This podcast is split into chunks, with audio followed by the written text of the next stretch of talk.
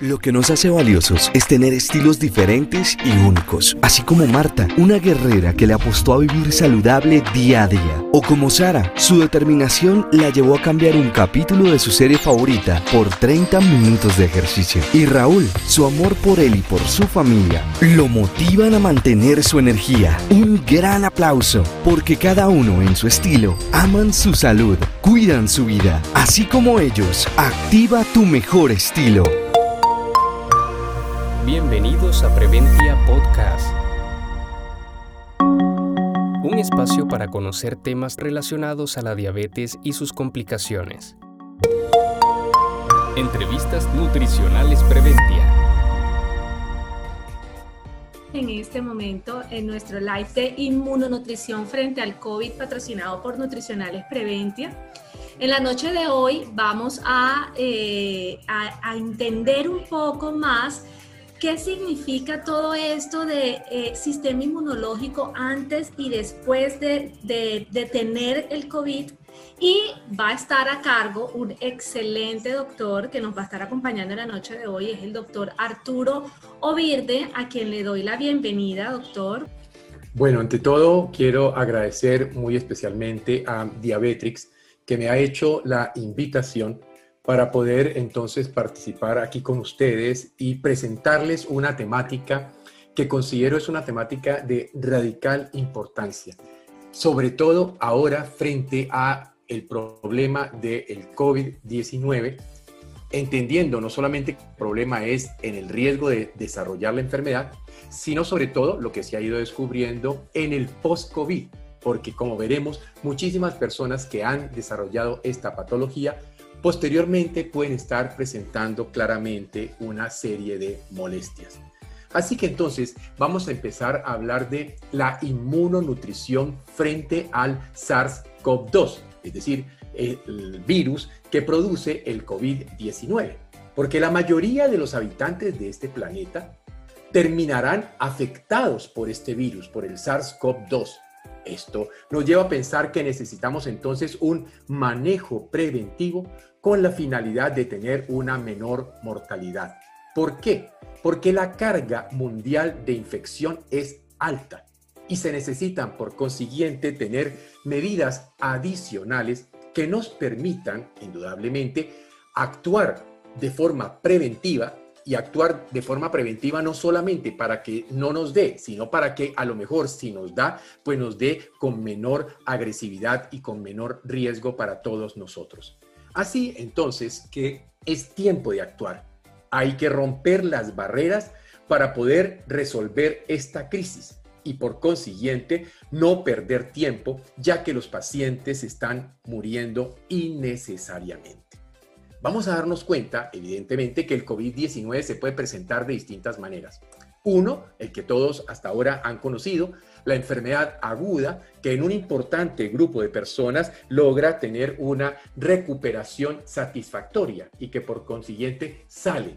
Pero aquí es donde podría venir el siguiente problema porque podríamos encontrarnos el llamado síndrome post-COVID o podríamos encontrarnos otro que ha sorprendido muchísimo, que es el COVID persistente. ¿Qué quiere decir esto? Que las personas entonces no terminan de estar con la infección presente y por lo tanto esto puede llevar indudablemente a daños importantes en el propio organismo. Así que comprendiendo esto, veríamos que hay dos perfiles nuevos que no se habían entendido. Uno, el de que existen las secuelas del COVID-19, el llamado post-COVID, y otro, el COVID persistente, que lo han llamado también el long COVID. Entonces, aquí lo que vamos a darnos cuenta es que muchas personas siguen teniendo limitaciones funcionales durante un largo periodo después de que se les ha dado el alta hospitalaria. Es decir, estas personas se salvaron, salieron del hospital, salieron de la unidad de cuidados intensivos, etcétera, pero aquí es donde puede entonces empezar el problema porque pueden entonces aparecer los síntomas y signos que vamos a mirar de lo que llamamos el post-COVID. Así que esto es clave porque ya en publicaciones médicas y científicas se nos está hablando del síndrome post-COVID, es decir, que después de la patología, la enfermedad puede entonces dejarnos una serie de efectos secundarios. ¿Qué es importante que analicemos aquí? que es la persistencia, por ejemplo, de sintomatología que aparece a partir de los tres meses después de la enfermedad y que no se correlaciona con la gravedad. Esto indudablemente es lo que ha sido más sorprendente, porque podríamos esperar que el síndrome post-COVID o los efectos posteriores al COVID fueran en las personas que tuvieron el COVID más malo. Pues no, no es así. Una persona puede incluso haber presentado el COVID no haber necesitado entrar a la hospitalización ni mucho menos a una unidad de cuidados intensivos, se cuida en su casa, pasaron las dos semanas y posteriormente empiezan tres semanas después a aparecer una serie de síntomas que vamos a ir analizando porque son los síntomas entonces que lo pueden llevar a que le digamos que tiene efectos post-COVID. Por otra parte, hay que considerar que estas son complicaciones que podrían estar derivadas de lo que sería la propia infección, es decir, la presencia del propio virus en nuestro sistema. Pero también pueden estar en relación con el ingreso hospitalario, porque entonces lo que nos vamos a encontrar aquí es que indudablemente la presencia del virus más todo lo que tuvieron que hacer en el hospital pudo generar una serie de impactos negativos que empiezan a producir estas manifestaciones de lo que llamamos el síndrome post-COVID. También en el sistema hospitalario, indudablemente, la necesidad de la, los llamados sistemas de ventilación invasivos que además es posible que estos pacientes hubieran necesitado procedimientos invasivos se ha podido observar como aquellos que debieron permanecer largos periodos de inmovilización, porque debemos recordar que muchos de estos pacientes, sobre todo los que están intubados, los tienen, digamos, eh, semidormidos para poder pasarles el tubo, etcétera. Entonces estos pacientes pues no tienen capacidad de movilidad propia, los tienen que estar moviendo y esto de estar tanto tiempo en una misma posición parece que puede influir en este punto. Pero otro aspecto importante en el ingreso hospitalario es indudablemente la estancia en las unidades de cuidados intensivos, de cuidados críticos, donde están sometidos, sobre todo, como veremos, a una inmensa cantidad de medicamentos, lo cual podría dejar entonces efectos secundarios en la persona como consecuencia indudablemente de esta situación. Así que es muy importante entonces que nosotros entendamos muy claramente que hay efectos post-COVID y que el hecho de que una persona pueda salir de la enfermedad, pueda salir del hospital e irse para su casa, no garantiza que no puedan aparecer grandes problemas. Porque ¿cuáles son los efectos post-COVID?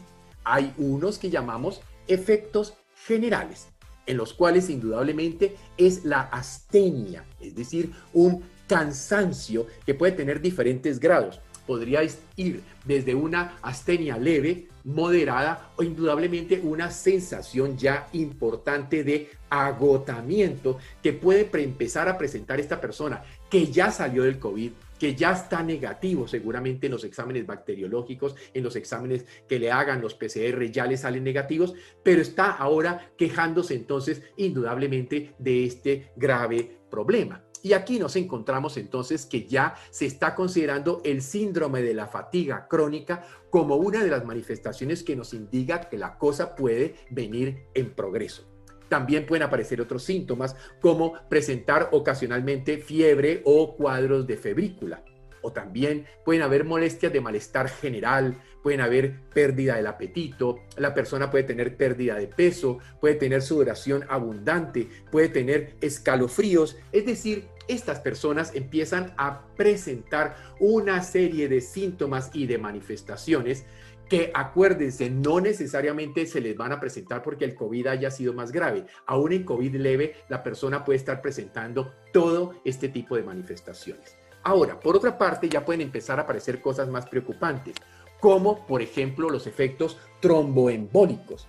Puede aparecer enfermedad tromboembólica venosa, puede aparecer accidente cerebrovascular, puede aparecer cardiopatía isquémica, pueden presentarse lo que se llaman enfermedades de síndrome posttrombótico, eh, puede también aparecer hipertensión pulmonar tromboembólica y otros eventos tromboembólicos que indudablemente ya son de preocupación y que se están observando que aparecen en personas que desarrollaron el COVID-19. Y esto aquí nos lleva a hablarnos de un punto importante y es que se habla de un por así decirlo, tsunami inminente. Es decir, que posterior al COVID, la persona puede desarrollar problemas cardiovasculares que pueden ser relativamente graves.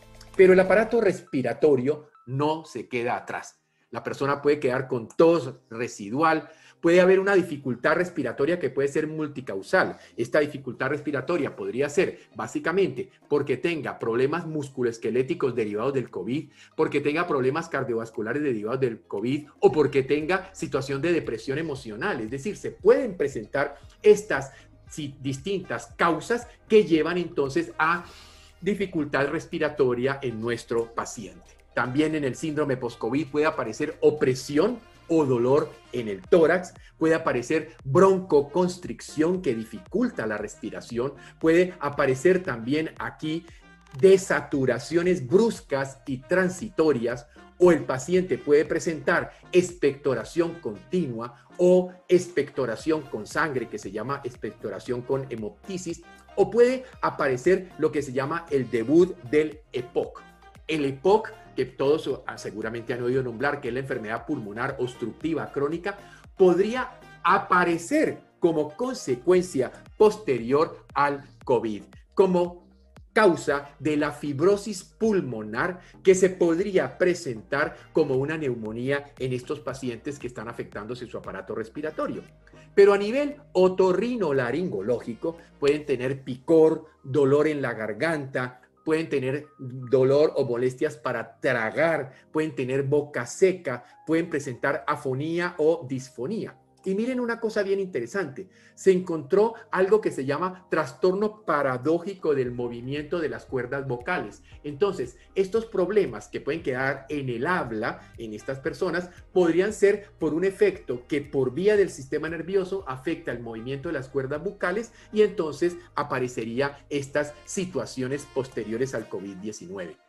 También pueden aparecer o quedar con dolores de oído, con ototubaritis, o sea, la trompa de Eustaquio se les afecta. También pueden tener aftas en la boca o pueden tener congestión nasal y puede incluso, miren, haber pérdida auditiva repentina irreversible posterior al COVID-19. Como les decía, la medicina se está quedando ahora sorprendida porque es que esta enfermedad día a día nos sorprende en general a todos porque nos presenta cosas que no conocíamos y mucho menos esperábamos como la que les estoy contando. Así que otro punto importante sería la parte cardíaca, donde pueden haber palpitaciones, hipotensión ortostática. ¿Qué quiere decir esto? Que cuando la persona está sentada y se para, se le baja la presión y siente mareos y puede incluso llegar a caerse. También puede presentar debut hipertensivo es que la persona aparezca hipertensión que no tenía anteriormente, puede tener inflamación del corazón o del pericardio, puede tener taquicardias, o sea que el corazón está acelerado, o bradicardias, es decir, que el corazón se pone lento, al igual que le pueden aparecer cuadros de síncope. O sea que estas situaciones que vemos a nivel cardiovascular realmente nos pueden estar preocupando de manera importante pero ni los músculos ni los huesos se quedan por fuera. La persona puede tener dolores en las articulaciones, dolores musculares múltiples en varios músculos o en algún músculo en particular. Puede tener calambres y contracturas en reposo. Puede tener la aparición de dolor de espalda o la atrofia y debilidad muscular que nos muestra entonces que también el aparato de sostén, el aparato osteoarticular, muscular, etcétera, se puede ver influido negativamente en el post-COVID. Esto nos lleva entonces a entender que estudios que se han hecho mostrarían entonces la aparición de desórdenes en el círculo reumático en pacientes después de presentar el cuadro del COVID. Y el sistema digestivo tampoco se queda fuera. Dolor abdominal, náuseas, vómitos, diarreas, Pueden presentarse también cuadros de dispepsia, intolerancias a la comida.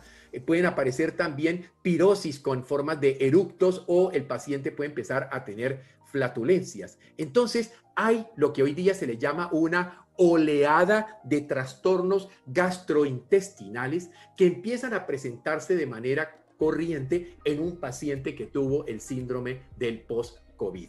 Por otra parte, tendríamos problemas neurológicos y cognitivos anosmia, es decir, que se pierde la capacidad de los olores de larga duración. la disgeusia, que son trastornos al gusto, dificultades para saborear las cosas. También pueden aparecer dolores de cabeza, debilidad de los enfermos críticos, por ejemplo, confusión y desorientación, temblores, alteraciones de la marcha, falta de concentración, quejas de la memoria con alteración en la atención y déficit en la concentración de la persona. Pueden aparecer parestesias y disestesias, es decir, sensaciones extrañas o pérdida de la capacidad de sentir. También mareos o inestabilidad, cuadros de dolores neuropáticos por afectación de los nervios, hipoacusia, acúfenos o hiperacusia, es decir, oye menos o oye demasiado más, o también el síndrome de Guillain-Barré además de que pueden aparecer secuelas de ictus. Con lo cual entonces vemos que aparecen importantes complicaciones en el terreno neurológico posterior. Pero tampoco el sistema endocrino se queda por fuera. Aparecen cuadros como desnutrición, pérdida de peso y de la masa muscular, problemas con la glicemia, con el azúcar, entonces puede aparecer hiperglicemia de estrés y esto puede llevar a, cuadros diabetógenos en la persona, tiroiditis, disfunción de la tiroides, otros problemas endocrinológicos afectando sobre todo a la importantísima hipófisis, alteraciones hidroelectrolíticas y también caída del fósforo en el cuerpo, mostrando pues que el sistema endocrino debe empezar a valorarse porque nadie iba a empezar a pensar que un paciente después de un COVID empezara entonces ahora también a presentar desórdenes en el sistema endocrino. Por otra parte, tendríamos entonces la parte psiquiátrica, depresión, ansiedad, estrés postraumático, insomnio, demostrándonos entonces que ahora necesitamos abrir todo un campo nuevo que sería el de la salud mental en la era posterior al COVID. Y no olvidarnos que puede aparecer daño renal agudo secundario, porque incluso muchos de estos pacientes, sobre todo los que están en cuidados intensivos, terminan necesitando que le hagan diálisis diálisis como si ya el riñón se hubiera colapsado. Todo esto entonces nos está llevando a este cuadro que les quiero mostrar aquí, que es realmente preocupante porque nos muestra entonces, como pueden observar ustedes, que hay prácticamente en todo el organismo, en todas partes, el efecto de las secuelas, que posiblemente la fatiga, el cansancio va a ser la más importante, pero que también se ha podido observar que pueden haber personas que presentaron el COVID que ahora en el post-COVID no presentan uno, presentan dos, presentan tres, presentan cuatro de los distintos síntomas que hemos estado analizando. Y esto realmente es verdaderamente preocupante. Así que entonces, ¿qué acciones básicas? Necesitamos acciones de contención. Esto no puede olvidarse, que hay que seguir con el lavado de las manos, con el aislamiento físico, con el uso del tapabocas en los espacios públicos, porque indudablemente son las acciones que nos previenen de entrar en contacto directo con el virus, que es indudablemente una de las realidades que no podemos para nada olvidar. Igual que no tocarse la cara para estar evitando por las mucosas nasales o las mucosas de los ojos introducir el virus. Pero lo importante es las acciones de estilo de vida y la suplencia nutricional, que es en todas las fases lo que nos va a llevar al verdadero efecto de la prevención. Entonces, una de las cosas que quiero que comprendan es acciones de estilo de vida correcta y suplir tanto en la dieta como con suplementos nutricionales para ayudar a evitar que el sistema inmunológico indudablemente esté en deficiencia. Así que esto nos lleva a entender que para prevención, tratamiento y recuperación tenemos que hacer lo que en medicina llamamos prevención o profilaxis. Así entonces, ¿qué? ¿Cuáles son las acciones básicas de soporte? Primero que todo, hay varias maneras de apoyar al sistema inmunológico para de esa manera reducir el riesgo de hacer la enfermedad, la duración o la gravedad. Y esto se hace o se logra solo teniendo un estilo de vida saludable. Así que entonces debemos empezar a entender que es sorprendentemente importante que se tenga en cuenta estos aspectos y no se están teniendo en cuenta. Es una verdadera tristeza. Solo estamos buscando eh, o medicamentos o estamos eh, esperanzados en la vacuna, etcétera, pero no le estamos enseñando a la gente a que a través de un estilo de vida correcto, una alimentación correcta y una suplencia nutricional correcta, puede mejorar la capacidad del sistema inmunológico para que de esa manera logre vencer el ataque del virus de una manera más efectiva y satisfactoria. Así que entonces, aquí empezaríamos hablando de una dieta antiinflamatoria que sea fundamentalmente una dieta alcalina y para eso debe tener muchos vegetales y frutas y verduras. Debe tener también técnicas de la regulación cuerpo-mente, o sea, un equilibrio entre el cuerpo y la mente. Y por otra parte, el ejercicio moderado y la higiene del sueño.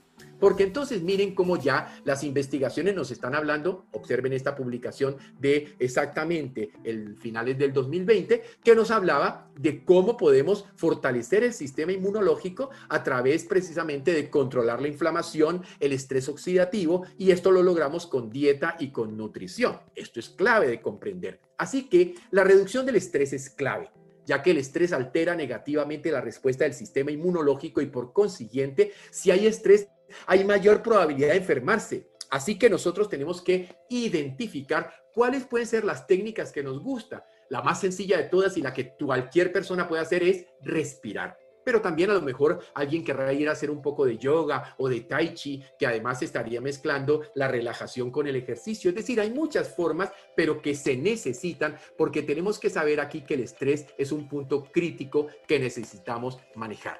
La otra es el sueño la gran influencia que tiene dormir bien en el sistema inmunológico. Por lo tanto, es esencial no solamente dormir, sino dormir bien y calidad. Por eso una de las cosas que siempre le pregunto al paciente es, ¿usted duerme bien? Porque si usted es de las personas que sí duerme, pero se levanta tres, cuatro, cinco veces en la noche, se despierta, vuelve y se duerme, se despierta, vuelve y se duerme, no está durmiendo bien. Posiblemente no hay lo que llamamos higiene del sueño. Así entonces que esa higiene del sueño se logra con horas de sueño constantes, con apagar las pantallas, demasiado teléfono celular y demasiado computador nos está haciendo mucho daño en el sueño, una habitación fresca, tranquila y bien oscura y siempre un recordatorio para recordar que nos tenemos que acostar a tiempo, no tenemos por qué dejar que nos coja a las 12 o la 1 de la mañana sin dormir, porque esa no es hora de andar contestando chat o de andar eh, en el teléfono celular, además viendo los eh, cosas que mandan ahora de tanta desastre que está ocurriendo en este país, que más vale nos hace más daño todavía en esto de la calidad del sueño y el efecto sobre el sistema nervioso. Por otra parte, recuérdense, miren esta publicación tan interesante, Sleep and Immunity, es decir, sueño e inmunidad en los tiempos del COVID-19. Ya las investigaciones científicas están hablándonos de esto. Y el otro punto es el ejercicio, ya que la actividad física regular y moderada mejora la función inmunitaria. Hacer ejercicio eleva los anticuerpos, aumenta la circulación, nos permite tener mejor nutrición y desintoxicación. Si usted hace ejercicio, el corazón anda más rápido, la sangre circula y entonces lleva los nutrientes y trae los desechos y por lo tanto el cuerpo estará muchísimo mejor si hacemos ejercicio. Merma, por otro lado, las hormonas del estrés y mejora la capacidad de recuperación. Y fíjense que ya nos están hablando las publicaciones, ejercicio como inductor de inmunomodulación, es decir, quien hace ejercicio tendrá un sistema inmunológico más fuerte, de forma tal que si le da el COVID tendrá menos riesgo de desarrollar cuadros de síndrome post-COVID, como lo estamos ya viendo y analizando. Por otra parte, en el cóctel terapéutico, es decir, prevención, merma del riesgo del COVID-19, vamos a ver que hay una alta vulnerabilidad para las personas que están con inflamación silenciosa. Por ejemplo, ¿quién es el típico paciente con inflamación silenciosa? El gordo, el obeso. Yo a veces en las charlas le digo a la gente, todo gordo está inflamado. ¿Y quiénes son los que más típicamente se están complicando y muriendo de COVID? Los gordos, los hipertensos, los diabéticos, los que tienen todas estas cosas por falta de un estilo de vida correcto. Así que comprendiendo esto, también habría que tener cuidado con los mayores de 60 años y con aquellos que tengan varias enfermedades como la hipertensión o la diabetes principalmente. Así que posterior al COVID-19, ya este paciente que desarrolló la enfermedad que es positivo, hay que evitar las secuelas para poder prevenir las lesiones y también prevenir las alteraciones en la calidad de vida que pueden quedar como consecuencias de la enfermedad. Este cóctel terapéutico hoy día tiene una amplia investigación. Lástima que el tiempo que tengamos sea tan corto para poderles entonces explicar y mostrar cómo todas estas cosas que les voy a contar, lo haré muy rápido, están realmente demostradas desde el punto de vista de la ciencia. Así que nos damos cuenta de que cómo los nutrientes optimizan la función inmune se ha descrito. Esta es una de las revistas más importantes que se llama Nutrients y que nos habla precisamente de cómo los, la micro inmunomodulación la logramos a través de todas estas pequeñas cosas del cóctel terapéutico, como pueden ser la vitamina C, la vitamina D, el omega 3, la cuercetina, la cúrcuma, el resveratrol, el zinc, el selenio, la melatonina, simplemente por nombrarles algunas de las muchas que paso a paso vamos descubriendo nos pueden ayudar a manejar este problema con nuestros pacientes. Por otra parte, veríamos entonces que estas intervenciones, miren, aquí está, para evitar este que es el más peligroso de todos, el COVID progresivo. Es decir, les decía que pueden haber pacientes que no terminan de negativizarse pasan las dos semanas, las tres semanas, las cuatro semanas, las cinco semanas, les hacen exámenes y siguen positivos y siguen positivos. Estos tienen grandes riesgos a nivel de daños en sus órganos y por eso aquí es importante entender lo que es la micronutrición. Y allí veríamos el papel, por ejemplo, de la vitamina C y la vitamina D, que están particularmente bien aclarados en las investigaciones y sabemos que, por ejemplo, la vitamina D reduce el riesgo de infecciones tanto en niños como en adultos. Y varios metaanálisis, o sea, estudios de estudios, demuestran incluso el papel en la prevención de la infección y la mortalidad por coronavirus. Es decir, quienes tienen bajos niveles de vitamina D son personas que pueden hacer COVID más graves, más agresivos, más mortales y eso es importante de entenderlos. También en el cóctel terapéutico, recuérdense la vitamina C tiene una evidencia fuerte para la prevención y la terapéutica. Y aquí les muestro cómo se ha podido demostrar que sirve frente al virus de la gripe, del herpes, del poliovirus, de la encefalitis venezolana, del virus linfotrófico, del virus de inmunodeficiencia, del parvovirus, del virus de la rabia. Es decir, hay muchísimos estudios que logran corroborar que la vitamina C funciona en muchísimos virus. Y esto es lo que nos está permitiendo entonces ahora entender que también puede ayudarnos aquí en el coronavirus. ¿Por qué? Porque la vitamina C mejora al sistema inmunológico y miren entonces cómo puede acortar la estancia en las unidades de cuidados intensivos. Este es un estudio de estudios, o sea, un metaanálisis. Y esto podría mostrarnos que sería una terapia complementaria para todos los problemas respiratorios, para la sepsis y para todas estas circunstancias graves que están ocurriendo en los pacientes que tienen entonces el COVID-19. Por otra parte, veríamos los omega 3, el EPA y el DHA. Papel importante en algo que se llama la resoleómica. ¿Qué quiere decir resoleómica? Resolución de la inflamación. Es decir, la capacidad propia del cuerpo de resolver, de controlar, de sanar el proceso inflamatorio. Así entonces que entenderíamos ese punto importante para el omega 3 complementar y modular la respuesta inmunológica y en una revisión muy completa recién publicada nos muestra entonces el papel de los omega en este tipo de pacientes. Los minerales no se quedan atrás, el calcio, el hierro, el selenio, el zinc. Cuando hay bajos niveles de estos, el COVID es más grave y el COVID es más peligroso. Hoy día, las publicaciones aceptan indudablemente las deficiencias de nutrientes como un fenómeno muy extendido. Y por lo tanto, es clave comprender que necesitamos cambiar estilos de vida, que necesitamos hacer no solamente una alimentación más adecuada, sino entrar a reponer estas deficiencias que las personas están teniendo. ¿Por qué razón? Porque nos queda perfectamente claro que los que más fácil mueren de COVID son los obesos, los inflamados, los diabéticos, los cardiópatas, los viejos, es decir, en términos generales, aquellos que tienen enfermedades de tipo crónico, que es lo más típico en el mundo actual. Así que esto era indudablemente lo que quería hoy presentarles, la importancia de la inmunonutrición frente al COVID. darnos cuenta entonces de que es necesario cambiar estilos de vida, dietas correctas, ejercicio, paz espiritual, respiración, muchas cosas para que el sistema inmunológico esté en capacidad de enfrentar a este virus indudablemente ha puesto no solamente a la medicina, sino a la sociedad humana en jaque. Y ojalá no vaya a ser jaque mate. Muchas gracias.